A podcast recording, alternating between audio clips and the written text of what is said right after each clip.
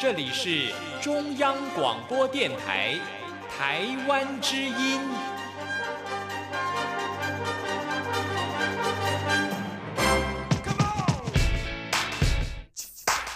创新生活，用心思考，让我们来给台湾 new 一下。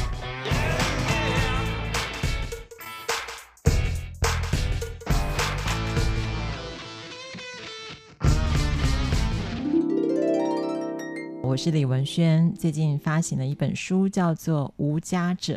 那在这本书里面，就是希望能够呃让大家更多的看到街友这一个人，让大家知道他们的故事。我是来自兰屿的伊拉代渔人部落马拉奥斯马拉奥斯。这是译文的饗宴，邀您贴近台湾的文化脉动。欢迎进入周末奇遇记。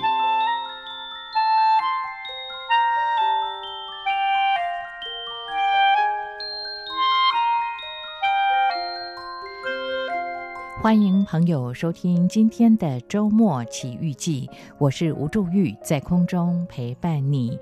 这里是中央广播电台台湾之音。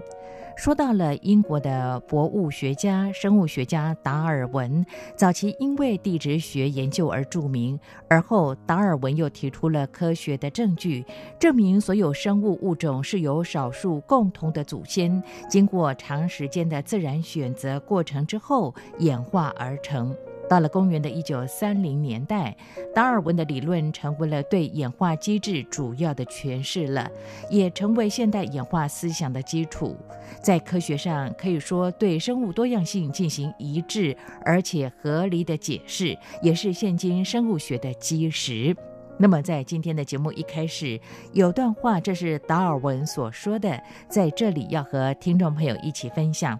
达尔文是这么说的。他说：“我常常在看到泥土、沙砾、石砾积累成的数尺厚的岩床的时候，总会对它的成因觉得不敢置信，想说现在的河川跟海岸永远都不可能挖掘并且堆积出这样巨大的量。”然而，从另一方面去看，当我听着水流的声响，就记起曾经有整个族群的动物从地球上消失，而在这段时间里头，这些石头都在滚滚流动着。这种时候，我不禁自问：这世界上可有任何的山脉大陆承受起这般的侵蚀呢？在今天节目当中和大家探讨这个话题呢，透过这是最近的一本书，叫做《地球毁灭记》。那么作者是彼得·伯恩兰，他是一位科学记者，他的报道领域涵盖了古生物、古气候、海洋生物、科学哲学。他透过呃书写的这本书《地球毁灭记》，和大家一起来探讨了。说到地球历史上曾经发生五次全球性的生物灭绝，所有动物在突然之间几乎被除灭净尽，这就是所谓的五大灭绝事件了。根据过往的定义，大灭绝指的是地球上过半数的物种在一百万年内完全遭到消灭，但现在发现很多的例子里头，生物灭绝的速度远较这个更快呢。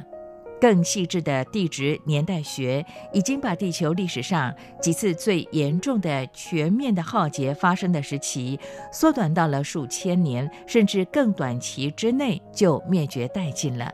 为什么会如此呢？在今天的节目当中，邀所有的朋友一起来探讨，我们也来了解一下这个五大生物的大灭绝到底谁是真凶。其实，不管在学理上，在科学的根据上，有很多的探讨呢。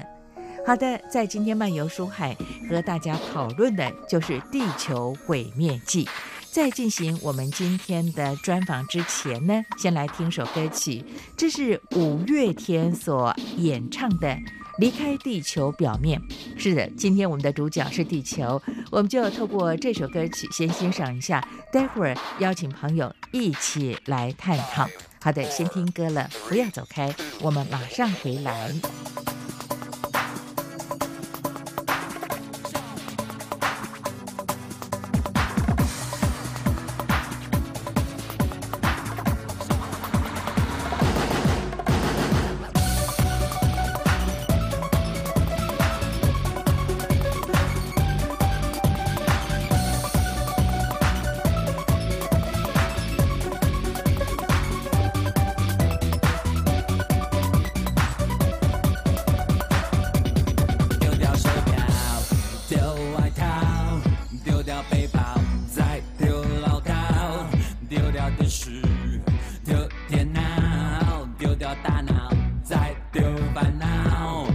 心大，胆子小，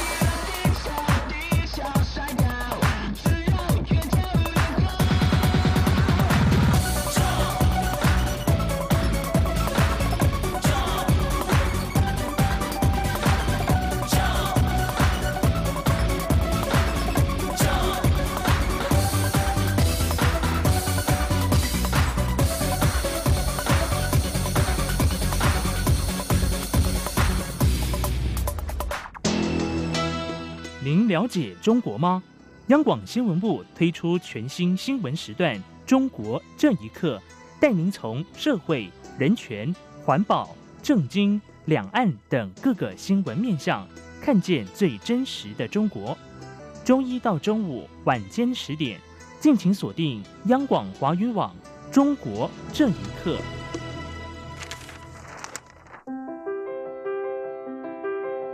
漫游书海。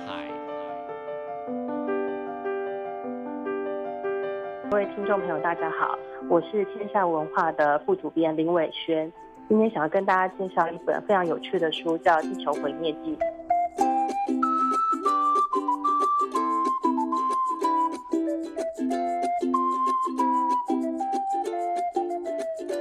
欢迎朋友来到今天的漫游书海，我是吴祝玉，在空中陪伴所有的听众朋友，非常的开心的透过电话连线访问到了，这是天下文化的呃这个科学文化的这个副主编林维轩，在节目当中和大家来分享。哇，这个主题书面一看呢，《地球毁灭记》，我就好紧张了。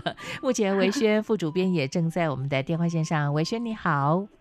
主持人好，各位听众朋友，大家好。是维轩，其实这本书呢，我乍看看到这个书封的时候呢，我其实还蛮紧张的，因为探讨了地球毁灭的一些过程啊，而且也谈到了五次生物的大灭绝，呃，更提及了我们要追求这个所谓的真凶这件事情了。好，那我就想请教这个林维轩副主编了。其实这本书呢，提到了地球的五大灭绝的事件呢、哦，可能关注一些呃历史，尤其是地球变迁的人，对于。五个大灭绝的事件都会有一点点的印象啊。不过，此时收听节目的听众朋友也包括在台湾海外跟中国大陆的听众朋友啊。那有些人可能不是那么样的熟知，是不是？请这个啊、呃、林维轩副主编先简单的帮听众朋友做一下说明呢？其实我非常心虚，因为其实？呃，我们就是天下文化在在三四年前出版了一本叫做《第六次大灭绝》。嗯哼，那呃这本书第六次大灭绝暗示就是还有前五次嘛。嗯哼。但我其实只想起来一次，就是恐龙灭绝那一次。好像大家都只记得那一次，对不对？对，所以其实其他四次我有点不太知道。我也是在编这本书的时候，很说，哎、嗯，对，好像每一个什么奥陶纪啊、白垩纪，我都有听过，到底发生什么事情啊？嗯、所以这本书有点像是一个地球历史的大补帖。它从地球四十五呃四十六亿年前嗯开始呃出现到现在发生了哪些事情？嗯，那它从这种地球好几次都濒临死亡，然后又死而复生这些呃过程中来告诉大家整个地球历史的故事。然后我们刚刚要。谈那我们发生了前五次发生什么事情？这样，嗯哼，我我先打个岔，请教这个林维轩副主编呢、哦？你刚才说到，其实你的印象跟我是一样的，因为我也不是学这个呃地球自然科学的人呢、哦。那我我们因为侏罗纪的关系，我们都认为说，像恐龙的灭绝呢，是这个地球史上很重要的一个五大灭绝事件之一哦。严格来说，像侏罗纪，像这个恐龙灭绝，是属于哪一次的大灭绝啊？呃，恐龙白垩纪算是第四次，嗯、是白垩纪嘛？嗯，对，白垩白垩纪是六千六百万年前，已经非常靠近，嗯、就是以地球的历史来说，算是很靠近人类了。哦，它是第四次啊，它是第四次，所以前面恐龙之前还有三次。OK，好，刚才你特别说到什么奥陶纪啦、泥盆纪啦、二叠纪啦、三叠纪末大灭绝等等哦。我我其实对于这个泥盆纪晚期的大灭绝会有一点点印象，好像后来的一些考古学家所考究出来的一些呃古文物来讲，都跟那个时期的灭绝所遗留下来有关哈、哦。那我们就从奥陶纪开始来聊起，好吗？嗯，呃，其实大概应该是这样说，就是。嗯呃，每一次的大灭绝其实都不会只有一个真凶，嗯哼，除了恐龙灭绝那次很明确的，就是有呃，因为小行星撞击，是，但其他次通常都是有好几件事情组合在一起，嗯哼，那呃，像是泥盆纪啊，就是有好几个，比如说可能是有小行星撞击，可能是有外来种，嗯，我们现在会觉得很奇怪嘛，就是当一起我们现在在讲外来种，很多是搭着飞机来的这种，嗯，可是当初怎么会有外来种呢？比如说像是。呃，我们那个时候没有什么五大洲，它就就是一片很大片的盘古大陆，嗯，所以其实生物可以在一个很大的大陆里面迁徙，它们彼此之间就会有一些基因上的呃交流，所以会变成是说今天有比较弱的呃体质的就会互相感染，所以才会变成是说因为外来种的入侵导致于大灭绝。嗯，那接下来又遇到了冰河期，所以这个泥盆纪蛮蛮倒霉的，就是是又遇到了小行星，又遇到了外来种，又遇到了冰河期。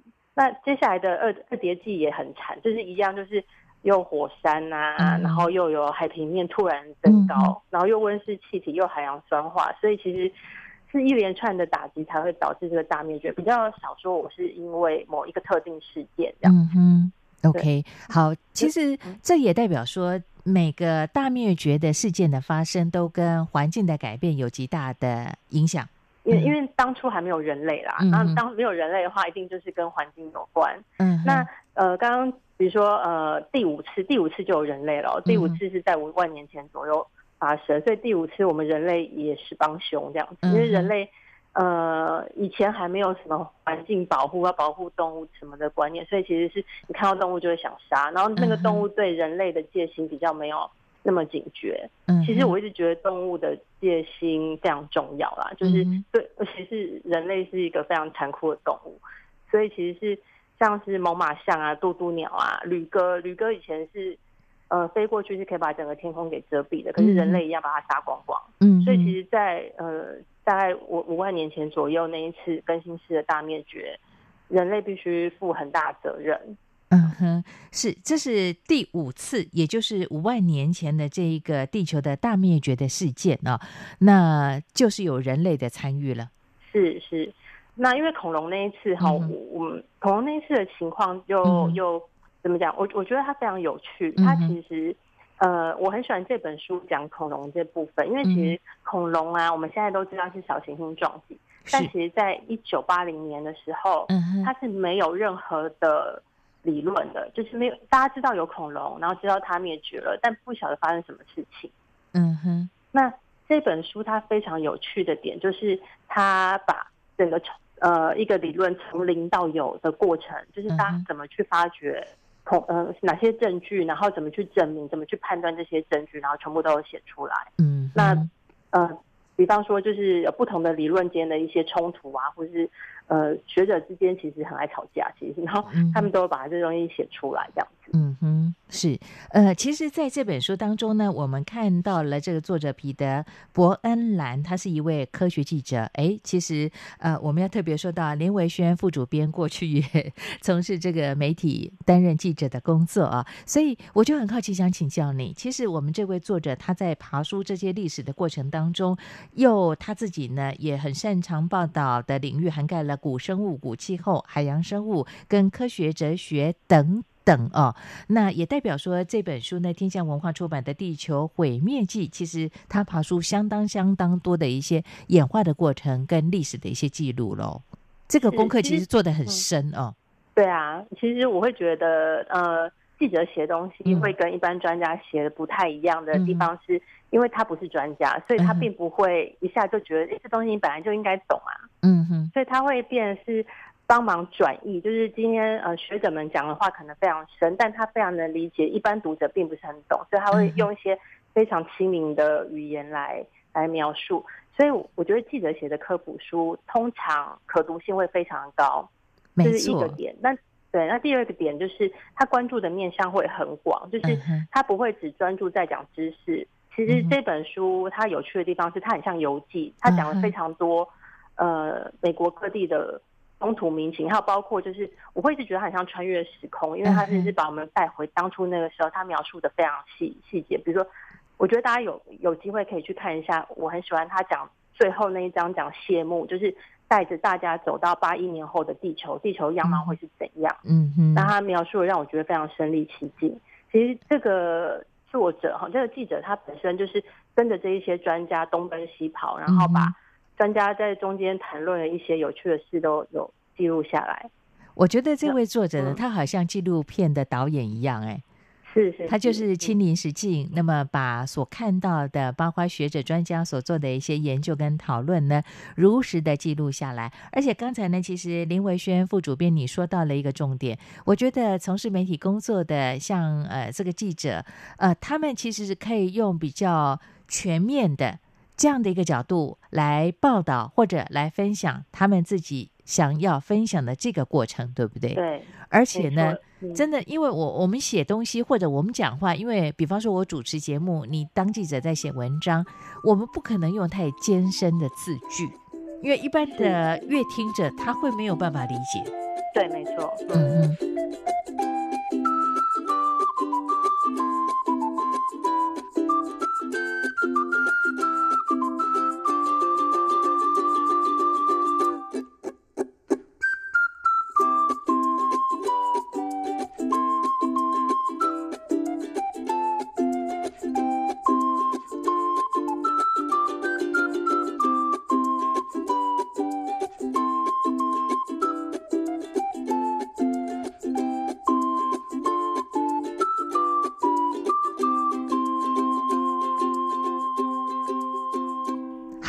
继续下来呢，其实我们要聊的就是说呢，呃，过往的五大灭绝的事件来讲的话呢，在这里作者特别提到了，根据过往的定义说，大灭绝指的是地球上过半数的物种，那么在一百万年之内完全遭到消灭。但是现在很多的例子里头呢，其实提到了生物灭绝的速度远较这个还要快啊。我我会觉得很有趣的一点是这样，嗯、就是很。我们呃，那我我们刚刚有讲到，我们之前出版了一本书叫《第六次的大灭绝》。是。那这本书其实可想而知，它的内容是在讲说，现在的情况非常惨，我们已经在自我毁灭，然后地球要灭亡了。然后尤其这是人类自找，比较是这个角度。但是我觉得《地球毁灭记》它会是用个更更宏观的角度在看，就是我们刚刚以刚刚那个定义来讲好了，就是一百万年内，呃，我们物种会消失一半。嗯哼。以那个状况来讲。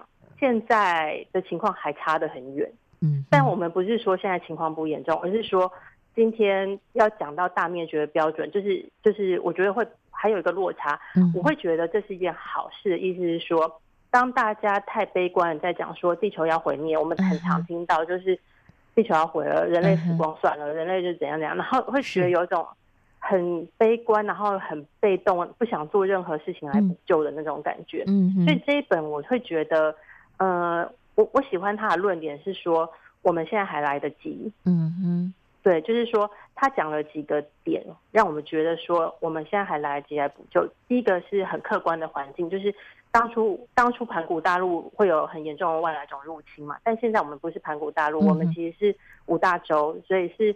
这个部分其实对于我们是有抵抗力的，就我们对于第六次的灭绝是有抵抗力的。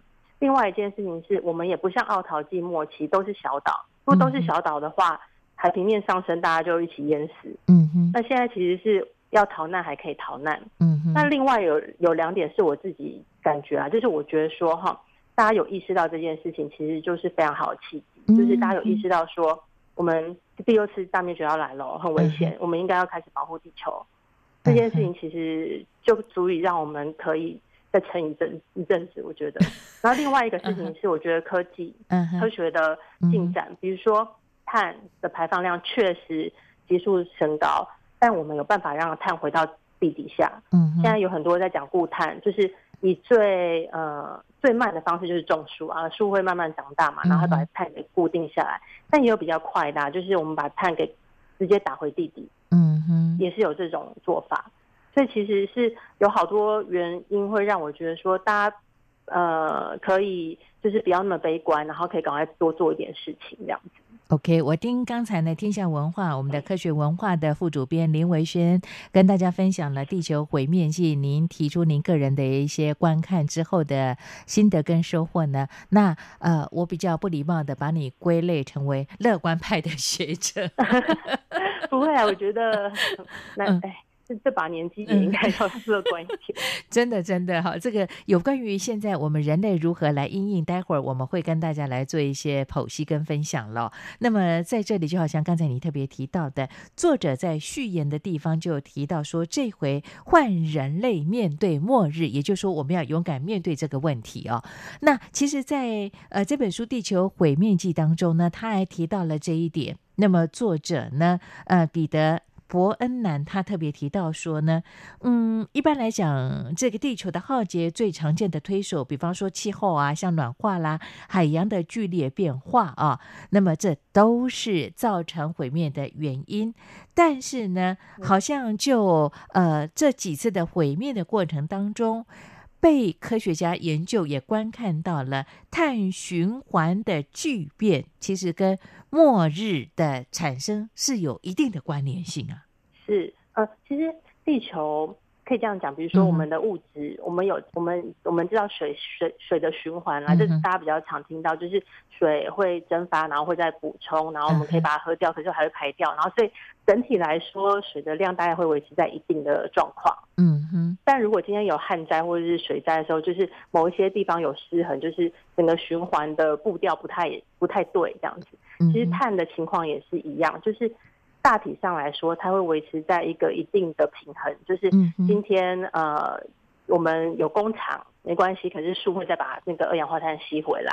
但是如果说今天突然冒出了一大堆的火山，或者是一大堆的工厂，就是快速的提取地底下的碳，嗯，把它排到空气中，就是我们的二氧化碳浓度会越来越高。是这个时候，其实。我们的树木来不及吸回去地地底下，嗯哼，对，所以其实会让它变得很失衡。所以大家在讲，在整个呃整个前面几次大灭绝啊，其实多多少少都有看到这个情况，嗯，嗯，就是呃碳太多，然后变很热，那呃变很热以后呢，那个风化速度会加快，就是变很热，然后然后我们的呃雨会变比较酸，然后风化会加快，嗯，然后会让那个碳再回到地底。但如果风化速度太快的时候，二氧化碳浓度太低会变冰河期，嗯哼，所以其实是你二氧化碳，它不是一个好东西或坏东西，它就是一个你不能让它突然变太多，会突然变太少，嗯哼，它必须维持在一个一定的的状况。那现在的情况就是我们突然变太多了，嗯，它并不是多到一个我们没办法忍受，只是它太突然了，就是突然浓度变很高。可是如果你真的拉长来看，整个地球它是二氧化碳在慢慢丧失的，嗯哼，所以我们之后还会面临到冰河期。OK，只是说可能不是在我们活着的时候看到的。嗯哼，所以你看啊、哦，从刚才呢林慧轩副主编你这样的一个说明之后，我们就可以了解呢，其实二氧化碳你不能把它界定说一定是坏的物质，哎，那就是说，呃，它必须在地球上有一个适量，它有一个平衡的作用的话，它其实可以产生它的一些功效，对不对？那其实是对，嗯。在这里呢，这本书呢，呃，我们这位作者呢，他还提到说，生物的行为带来了灭绝啊。那么这几年，我们特别看到了，像联合国的气候会议当中呢，像巴黎合约等等啊，我们一直讲到碳排放的问题啦，什么碳循环等等，甚至说，呃，世界各国有制定一个碳排放量的比例啦，而我们产品的制作呢，可能要有一些碳的记录，这样的一个碳足迹的记录的工作，那么我们要去符合这个标准啊。那生物带来的灭绝，也代表说我们的碳排放过多吗？我们的行为，我我觉得其实是，嗯、呃，比如说以刚刚那来讲啊，它其实是一个平衡，嗯、就是说你可以排很多，嗯、但你要把它很多送回去。嗯哼，对。那现在目前的情况是我们还找不到一个非常好的把碳送回地底的机制，所以变成是我们必须要很节制的排放。嗯哼，嗯，那。刚刚讲到说生物带来的碳排放量太多，我刚刚突然想到一个有趣的事情，就是其实人类它并不是唯一一个让地球毁灭的生物，就是说在人类还没出现之前，那么多的大灭绝好几次，因为人根本不在，你不能怪到人头上。可是其实 其实他们确实就是其他生物制造的，有些情况确实是这样，比如说有一个虫。叫做阴茎虫，就是我们想象中那个阴茎，它其实是一个会一直不断的挖地表的虫子，它其实是不断破坏栖息地的。但是它是一个没有意识的状况，它也不是说要它的生物行为就对了，它的行为就是一个呃这样子。那另外一个情况是，当植物在最早的时候，其实呃海只有海下有生物，海呃陆上没有。嗯但其实当植物开始发展的时候，它又发展的过快，发展过快之后。就会带来冰河期，因为它吸了非常多二氧化碳。嗯哼，所以它其实有某一次的大灭绝，其实就是。植物它自找的，嗯哼，所以其实是我看完以后有一种觉得，哎、欸，所以其实也不是只有人类会 那个自我毁灭。我发现你真的是很乐观的人类，你知道吗？呃，应该是说，因为透过这本书呢，《地球毁灭记》呢，你爬出了这个作者在当中提到的呃五大灭绝的事件呢、哦。那我们其实回归到事实，我们可以了解说，整个灭绝呢，呃，我们参与的人类参与的是第五次的灭绝，对不对？还有现在即将到来。来的，我们很担心的第六次啊，前面的四次呢，其实都不关我们的事情哈。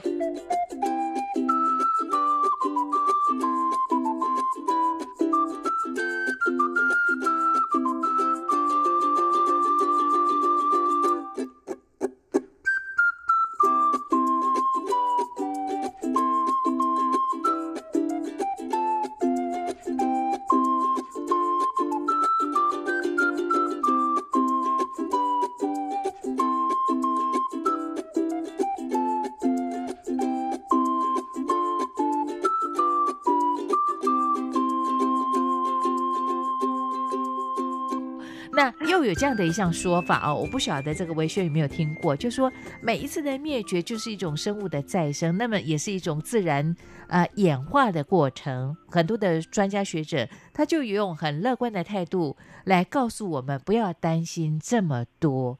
那这本书 呃，彼得他又怎么样看待这件事情？嗯，我觉得应该是这样讲。我觉得我看完谢幕啊。这样讲可能非常的政治不正确，但我看到节目以后，我真的觉得好像也也大家也不用干嘛，就是他在讲说，呃，八亿年后，其实我们所有做，就是今天八亿年后的地球会是怎样那？他是。呃，他说，不管你在哪，其实都不重要，因为其实已经没有海了，所以我们的板块并不会有任何的移动。嗯，我们板块其实不断，平常是不断在移动的，但因为没有海的关系，没有润滑，所以板块也不会移动。整个地球就是一个沙漠，太阳会变得非常大、非常热，然后已经没有什么二氧化碳去阻止呃紫外线入侵，所以其实。八亿年后不用讲，一定没有生物。所以我们现在在研究，我们在保存的，我们在乎的事情其实都已经不重要。那人类可能就是地层中薄薄的那么一层。嗯。然后我那时候看到的时候，我就觉得，那我现在干嘛？但其实它是 很直接的挑战，说我们存在的意义是什么？就是我们今天把尺度拉的。这么大的时候，我们想要在这么薄的一层里面要要留下什么东西？嗯嗯，那是我自己觉得我，我我很喜欢这一本，是它不只是在讲知识，我觉得有好多嗯、呃、很哲学层次的问题，其实都还蛮值得我们去思考的。对，我觉得这本书呢，呃，《地球毁灭记》呢，它有讲到一个重点，也就是说呢，其实，在书里头生动的呈现不同理论之间的攻防战，对不对？有些就是很急切、很积极的，觉得我们应该减少二氧化碳的排放啦。那又有一套的理论，就刚才你特别提到的，那么可能几百年后、几万年后、几亿年之后呢，生物完全大灭绝了，你操心这个做什么呢？我们也都已经不在了，所以让不同的立者。他们站在不同的角度来乱斗一场啊！那到最后，我们可以这样解读吗？维轩，呃，也就是说呢，我们认真的活，活在当下吗？嗯、呃，我我先补充一下哈，嗯、这个，嗯，我我在想，这东西不冲突，就是我现在非常积极的保护地球，嗯、跟我觉得说，呃。我我活在当下，我觉得可能不冲突。那我自己的感觉是，呃，我会希望大家可以很诚实的面对，就是保护地球不是真的为了地球，就是为我们自己。因为其实今天地球它灭绝了那么多次，它还是有非常强大的再生的能力。嗯，但真的会影响到其实就是人类。嗯，就是今天会因为这么一点温度，或者说二氧化碳浓度会这么敏感死亡的，其实是人类。嗯哼，不是不是地球。嗯，因为地球它还会再想办法活过来。那我觉得大家就你真的要讲说我们要珍惜生命或什么，其实就是从保护地球，就是保护我们自己的环境开始。OK，其实好像我们特别觉得，对，就好像我们特别提到了，你看哦，像所有的这个地球的灭绝五大灭绝的事件来讲，它灭绝完之后沉寂一段时间，它其实又再生了，对不对？当然，可能在物种上、在环境上有一些改变了，但是一次又一次、一次又一次呢，其实我们看到它充满了这个生命力哦。那回归到刚才呢，呃，这个天下文化科学文化的副主编呢，林伟轩。特别提到的，我们现在要关注的就是对我们生活环境的保护的工作，因为短短的五十年、一百年，这是我们可以看得到的，对不对？那谈到目前人类因应这个环境改变的方法呢，我们看到了公元的二零一五年，世界各国在巴黎开会的巴黎协定呢，在过去其实我们有期待，但一直到目前为止呢，其实这个会议是一事无成的。对，书上是这样讲的。对对对，尤其是呃，我我过去其实。也曾经透过节目当中和大家来探讨有关于像巴黎协定的相关议定书的一些呃问题，像里约呃议定书等等啊、哦。那现在呢，其实握有实权的强权的国家都是碳排放最大的国家，美国、中国大陆、印度都是啊。嗯、对，OK，对所以你要让他把碳的排放量去减到最低，对他们来讲是利益的损失，这个难度相对之下也是蛮高的啊。所以，到底我们面 对这个大灭绝，有没有一个更好的方法跟抵抗力呢？这本的《地球毁灭记》的作者彼得·伯恩兰他如何看待？我我觉得刚刚主持人讲到那个政治跟商业的那个力量啊，嗯、我觉得真的是非常复杂跟强大。嗯哼，我觉得呢，大概真的只有科学有办法去跟他抗衡了。但、我真的觉得做科学家好可怜哦，就是一直在收拾善后。就是今天这么多问题，然后科学家就要出来解决。就是你今天真的要求这些强权去呃处理一点小事，大家都非常挣扎嘛。嗯嗯。那刚刚讲到，前面有提到说，我们碳怎么再把它打回去地底，其实是一个我觉得会最直接的方法。它不并不是做不到。那其实之前呃台湾这边自己也有在尝试，看是不是会有一些固碳的方法。但我觉得最最简单的啊，最简单的东西是这样，就是今天我们的树木的利用是一个最。最快速、直接跟方便的，比如说我们大家讲说，嗯，我们我们会知道说，嗯、我们会想说种树，种树可以呃吸收二氧化碳，然后固定碳，是这是一个非常呃直觉的。但是还有一个很重要的关键，就是我们要把树给砍下来，要再利用，这、嗯、是大家比较难接受的部分。嗯、就是大家会认为说我树种了不能砍，因为这样才是对环境好。嗯、但其实你树树在吸收二氧化碳的呃一个历程，它是这样，它。他小时候长大的时候会吸收非常多二氧化碳，就像人吃饭会吃很多一样。嗯，但他到了一个年纪之后，他开始只会排放不会吸。嗯哼，所以他其实呃越老的树，它其实是越不会吸收二氧化碳。嗯，那他当所以其实大家在讲呃植物的就是林业的经营或在利用，它会在树长到一个程度的时候把它砍下来，变成是家具。嗯哼，或者。变成家具放在家里的时候，它就被固定在这边了。那它原来的林地可以再种新的小树，嗯，让它继续吸收二氧化碳。所以其实，它需要一个呃可以经营的概念。但因为我们目前都还停在说，你砍树很残忍，然后这个树陪我们这么久，然后就是有感情，或者从感情诉求，所以其实大家会以嗯、呃、怎么讲，就是不是那么不是科学的角度在看待呃林业经营这件事情。OK，这个这可能是另外一个议题，但是我觉得呃有机会可以再聊聊这样。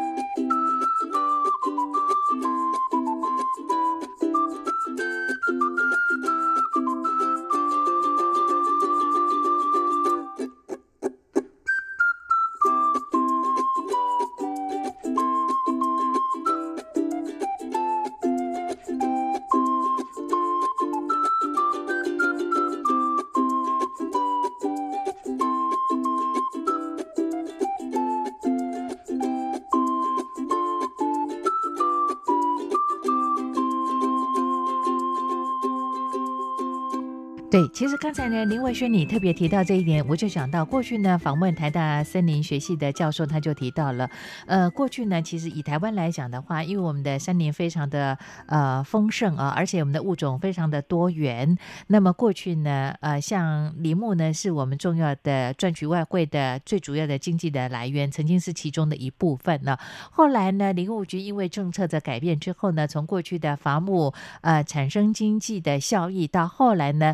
以维护森林为主要的目标，而且也提供油气的功能啊。那我们看到了很多的一些像护树环保的团体都倡议说，呃，物种的保留相当的重要。但我觉得刚才维轩你提出的另外一种观点呢，哎，你也蛮像这个《地球毁灭记》的作者彼得一样的，你也从其他的角度来看待这件事情。哎，呃，我我记得台大森林系的教授他就跟我说到的，适度的疏林。是有它的必要性的，是是，因为我觉得是现在大家比较难接受啊，嗯、就是目前的情况是我们大家还在讲保护、嗯、保育，然后不要动它，嗯，讲那但就就是呃，以以真正林业经营来讲，因为我觉得台湾的情况会比较复杂一点，嗯、就是我们很容易诉诸情感，嗯、然后另外一个事情比较就是呃，我们确实有有山坡地的问题，就是你砍树，它确实会有一些。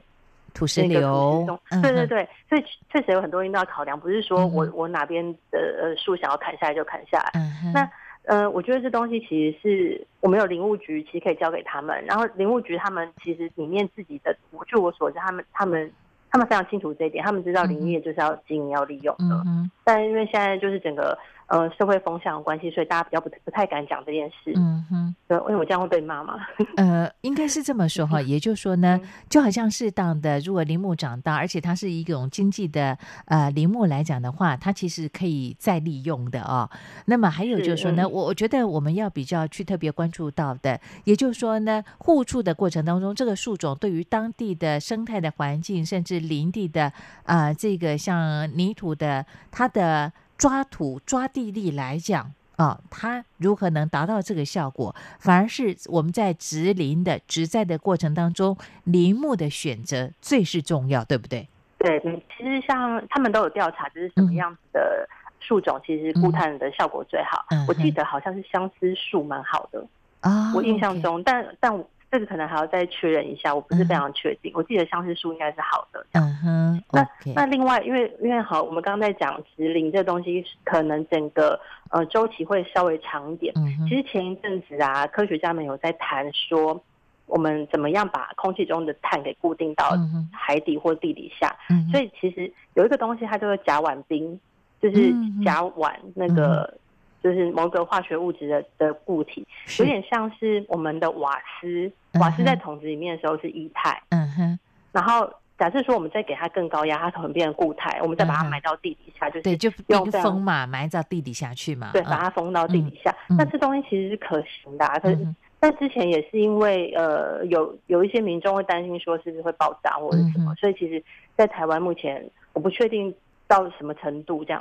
确定他们实验的结果或者怎样？嗯、但其实这个东西，我觉得应该会比去呃，就是国家之间的协商，或者你用就是介入商业力量要快一些这样。嗯嗯。OK，好，网络时代的来临，科技的进步呢，其实可以让更多的呃这样的一个呃维护生态环境的工作呢，它的这个。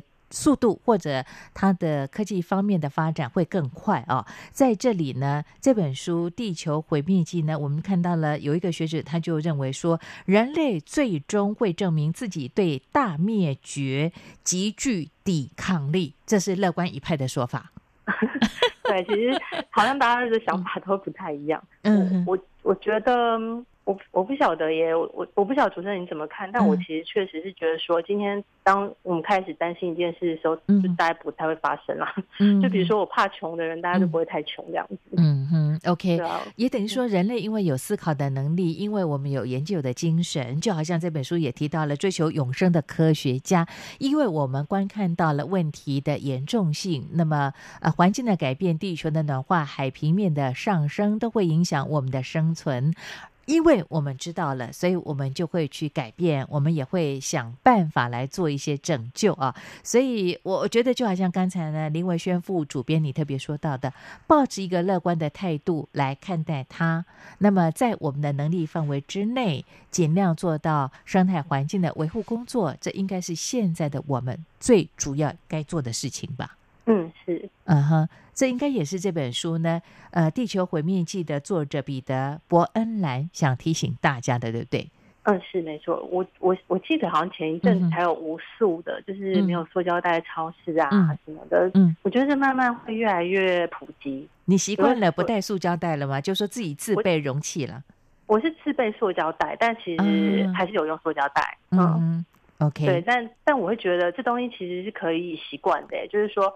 嗯，之后如果我上菜市场或什么，就是自备容器，嗯、这东西我觉得有点麻烦，但久了也是会习惯的。嗯对，我觉得消费者慢慢也可以去改变贩售的人呢，就好像我、啊、我其实跟大家分享一下，我现在跑去买猪肉啦、买鸡肉啊，我自己都会带盒子哎。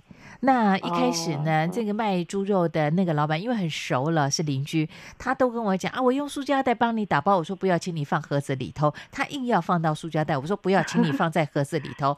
后来他看到我之后呢，他就不会帮我打包了，他就叫我把盒子拿给他。所以我觉得。消费的习惯可以对我们的生态环境更加友善，这是每一个人都可以做得到的。我觉得主持人这样非常棒哎，就是如果大家都可以去跟那个老板讲的话，他慢慢就会知道说，嗯，这东西其实是值得被推广的。对，我很坚持，他硬要用塑胶袋，我说不要，他说塑胶袋，我说不要。说到后来，我都是自己带了盒子去装了，即便不小心，我可能产生了塑胶袋，我是重复的使用，重复的使用。是是，嗯，这是当下的我们可以做的事情。对。OK，好。如果听众朋友对于地球的毁灭，那么灭绝的大事件有兴趣想了解，透过天下文化啊、那么在科学文化这个系列当中所出的这本书《地球毁灭记》呢，其实有详尽而且非常生动的说明。我们的专家学者也从不同的角度来看待、观看这件事情，提供给大家参考。非常谢谢，这是呃林维轩副主编透过今天的节目当中和大家的分享跟推荐喽。谢谢谢谢维轩，嗯、期待和你的再相会喽。好像还有一本还不错的书，对不对？人类这个不良品，我们就预约、哦、这本，是我们预约下次再来分享喽。没问题，好，谢谢你啊，谢谢维轩，再会。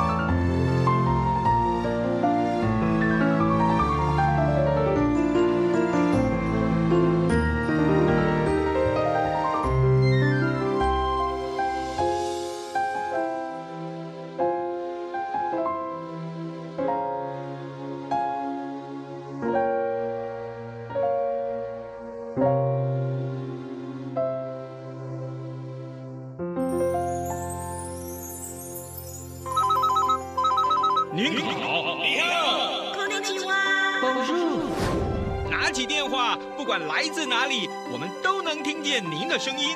中央广播电台专为海外听友设立免付费专线，欢迎多多利用，参与节目 call-in 讨论。马来西亚、菲律宾、纽西兰、英国、法国听友请拨零零八零零五五一六五五一六。斯瓦迪卡，泰国、新加坡的朋友可拨零零一八零零五五一六五五一六。美国、加拿大相亲欢迎拨打零一一八零零五五一六五五一六。澳洲的朋友，我们也没忽略，请拨零零一一八零零五五一六五五一六。最最最支持央广的大陆朋友，call in 也可以打免付费电话。华北听友请拨零一零一零八零零八八六零零六三。华中及华南听友，请拨零一零一零八零零一八六零零六三。好了，说了这么多，就是要您别忘了 calling 常来电，而且呀、啊，您来电我付费。阳光主持人在台北发音室等您哟。阳光就是阳光，成了我的翅膀。阳光就是阳光。人民自由飞翔，阳光就是阳光，世界在我肩膀，阳光是你，是我生命的翅膀。这里是中央广播电台台湾之音，朋友，你现在收听的节目是《台湾 New 一下周末起预计》的时间，我是吴祝玉，在空中陪伴你。刚才我们和在台湾的天下文化出版社的副主编林文轩讨论了地球的灭绝的问题，可以说是相当受到大家的关注。而且呢，像呃，在去年二零一八年，那么在波兰举办的联合国气候变迁。会议也针对这个地球暖化的问题做了许多的探讨了。或许刚才我们在呃对谈的过程当中提到了地球毁灭的五大生物灭绝。或许有些是因为气候异常所造成的，但也不可否认的，在这本书当中呢，作者彼得·伯恩兰他就爬梳了相关的历史，他也提到了生物的行为也会造成地球的灭绝，这是在今天节目探讨当中，我们要彼此啊、提醒跟叮咛，也是一种警惕的，提供给所有的朋友来参考了。好的，那么在节目最后呢，有项讯息也要赶紧的告诉我们的听众朋友，呃，因为这个非洲猪瘟的疫情，呃，更加的严峻了，所以在台湾来说，我们加强了像取缔跟严防的措施。那么中国大陆的非洲猪瘟疫情也持续的延烧，为了防范这个非洲猪瘟呃侵入台湾。所以，从去年二零一八年十二月十八号起，只要查获旅客从非洲猪瘟的疫区携带猪肉品入境，初犯会开罚新台币二十万元。那么第二次再犯就要罚新台币一百万元了。那么如果说您被开罚之后并不缴费，我们会拒绝您再次的入境台湾，请大家要多加注意跟帮忙了。那么在台湾来说，内政部已经也采购了 X 光机，全面检查入境旅客的手提的行李了。所以大家不要抱着侥幸的心态。尤其是呃，像是从这个香港、澳门、中国大陆飞抵台湾的班机，那么旅客下飞机之后，在登机闸的门口也会实施手提行李检查的作业了。我们希望大家多加的帮忙，因为像这个非洲猪瘟也会造成这物种的一个改变跟灭绝的情形呢。透过今天节目最后再次提醒大家，也请大家多加帮忙。好的，听完今天的节目之后，有任何建议，更欢迎朋友您提供您的想法。你可以用 email 方式跟吴祝玉联络，相当的方便。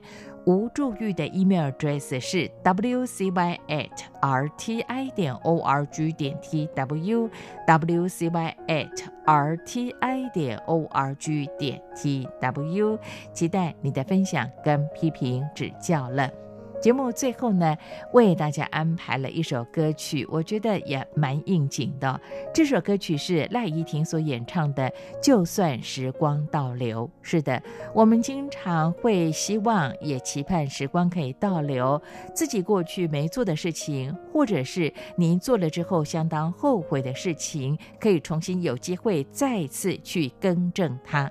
那我要提醒你的就是哦，要活在当下，把握现在。那么，像现在呢，地球暖化的问题也受到大家的关注。那么，各国也密切在注意相关的一些防范的措施。我们宁可现在来做，而不要去期盼时光倒流，我们有机会再去更正呢。不晓得听众朋友，您同不同意我的看法呢？我们就透过这首歌曲和大家一起的互相提醒了。当然也感谢朋友您陪伴吴祝玉一个小时的时间。台湾六一下周末奇遇记，我们期待下周的空中再会喽。当然更希望你可以提供您听完节目之后的一些想法，我们也会安排在节目当中为大家来播放。当然，如果你想听什么样的内容，对台湾想进一步了解的话呢，我们也会安排在节目当中一一的为大家来播出。好，来听这首。好听的歌曲，别忘了吴祝玉和你在下周空中再相会喽，拜拜。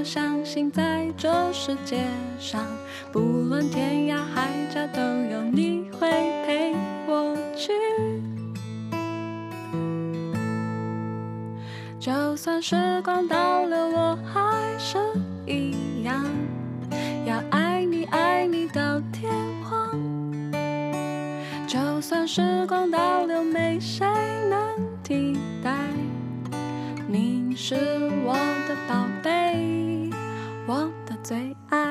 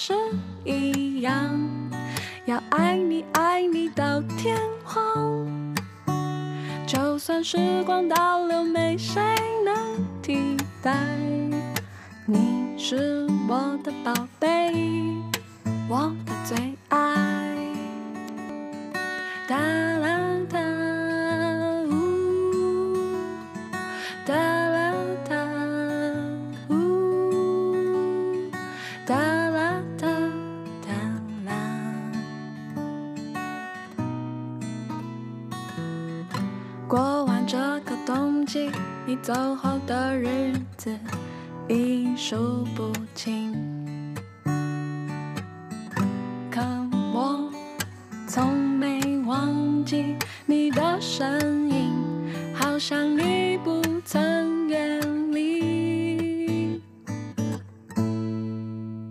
就算时光倒流，我还是一样要爱你，爱你到天荒。答应，我下辈子我们还要相遇。见面时带一朵玫瑰给我。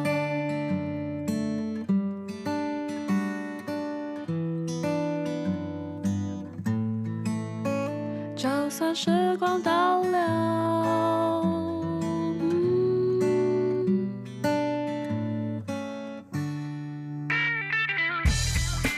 央广的听友，大家好！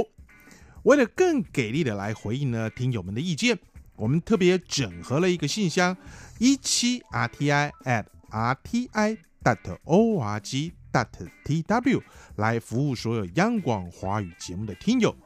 也为了更方便大陆地区的听友呢，来传递你们宝贵的电邮，除了一七 rti at rti dot org dot tw 这个电邮信箱之外，我们特别还新设了一个新浪的电邮一七 rti at sina dot com 来便利大陆听友传递你们及时的宝贵讯息。除了上述的电子邮件，我们还有。央广华语节目粉丝团的脸书，以及北安五十五号的微博这两项服务，一切的努力都是因为听友你最大，期待你们的来信。